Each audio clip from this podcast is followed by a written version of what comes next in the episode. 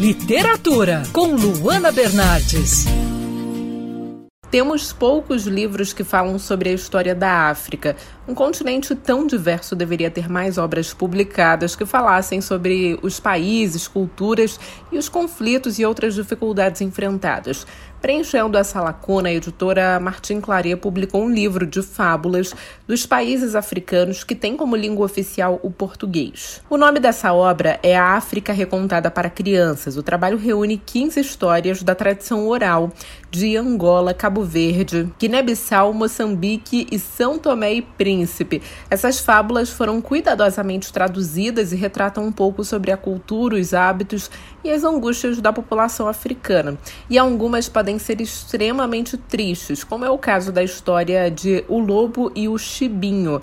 Chibinho, na linguagem cabo-verdiana, significa cabrito. Nessa história, acompanhamos a saga de um lobo que está sofrendo com a fome e, quando tem acesso à comida, não consegue parar de comer. Outra história que deixa o leitor com o coração apertado é o Boi Blimundo, que conta a história de um boi que trabalha sem parar enquanto seus proprietários aproveitam a vida. A fábula denuncia a escravidão e os crimes bárbaros cometidos pelos colonizadores não só lá, mas também em todas as outras colônias, incluindo o Brasil.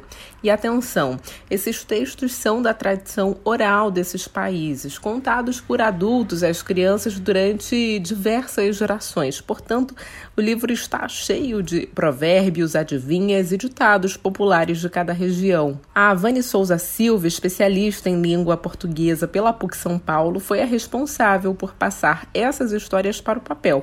Algumas sofreram adaptações adaptações, como foi o caso de O Boi Blimundo, que ela ouviu pela primeira vez de uma senhora cabo-verdiana. Eu sou a Luana Bernardes e você pode ouvir mais da coluna de literatura acessando o site bandnewsfmrio.com.br clicando em colunistas. Você também pode acompanhar as minhas leituras pelo Instagram Bernardes Luana, Luana com dois N's. Quer ouvir essa coluna novamente? É só procurar nas plataformas de streaming de áudio.